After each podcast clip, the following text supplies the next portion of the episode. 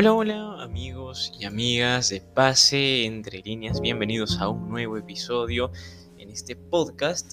Hoy vamos con el sorteo de Champions, lo que nos dejó, lo que nos dejó y hay algo de polémica que había.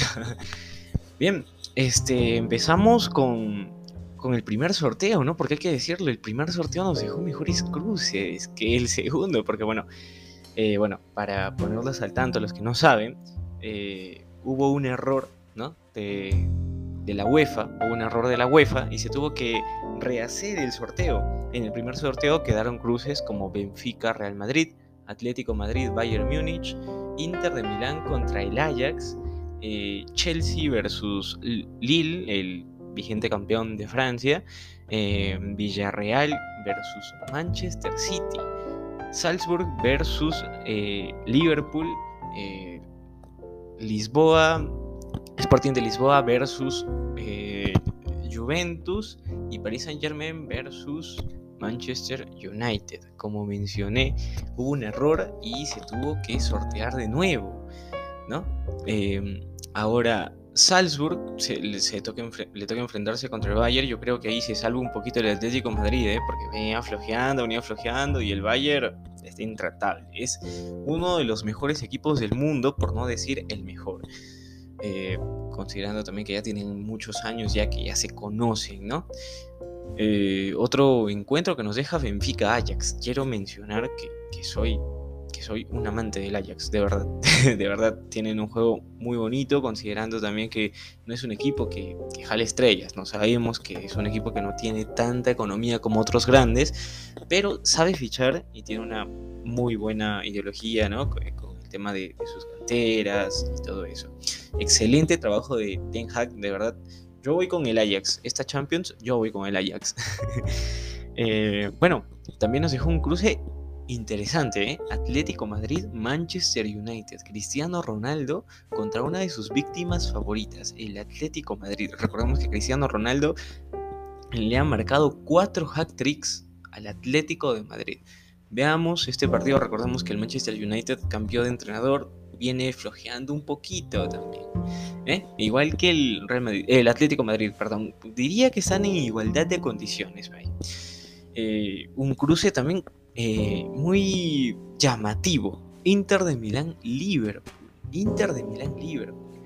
Inter, recordemos que bueno, salió Antonio Conte, salió, un jugador importante como lo fue Lukaku, pero se ha sabido encontrar un poco con su juego, ¿no?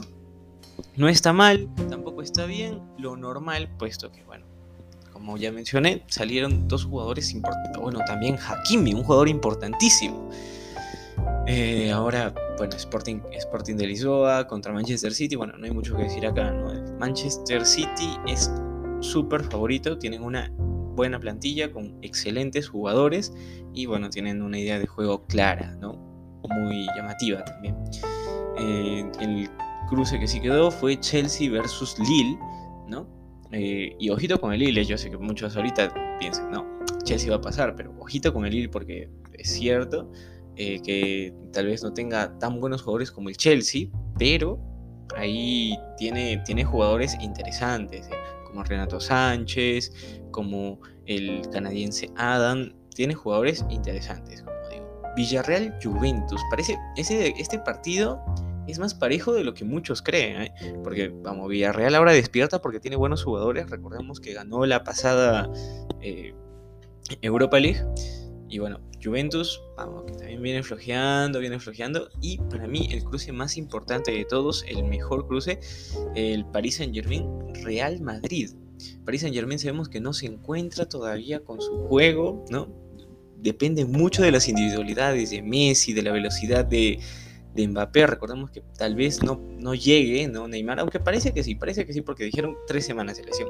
Eh, parece que sí, pero recordamos que Neymar no está al 100% no está al 100%. Después, como digo, el Paris Saint Germain puede que tenga ah, un top 3 de mejores jugadores por cada línea que tiene, ¿verdad?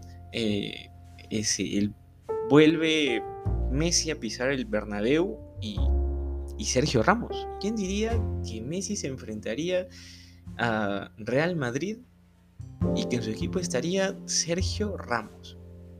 Real Madrid, bueno, vemos que tiene una estrella como Vinicius, que yo sé que tal vez reciba muchas críticas por esto, pero para mí el mejor jugador del mundo hoy por hoy es Vinicius. Vamos, antes era un jugadorazo y no, no, tenía suerte de cargar No tenía suerte de cargar Ahora tiene eso, eh, se le abrió el arco y bueno, o sea, ¿qué más podemos decir? Ya, ya no hay excusas. Para mí Vinicius es el mejor jugador del mundo y bueno, este interesante, interesante pase. Yo yo apostaría un poco más por el Paris Saint Germain, diría yo por las individualidades que tiene, sinceramente. Antes que, bueno, el Madrid ya es un equipo que, su plantilla es un equipo que se conoce ya más tiempo, pero creo que Paris Saint Germain va a pasar en esta ronda. Y bueno, este, esto ha sido todo en este podcast. Nos vemos en el siguiente episodio. Adiós.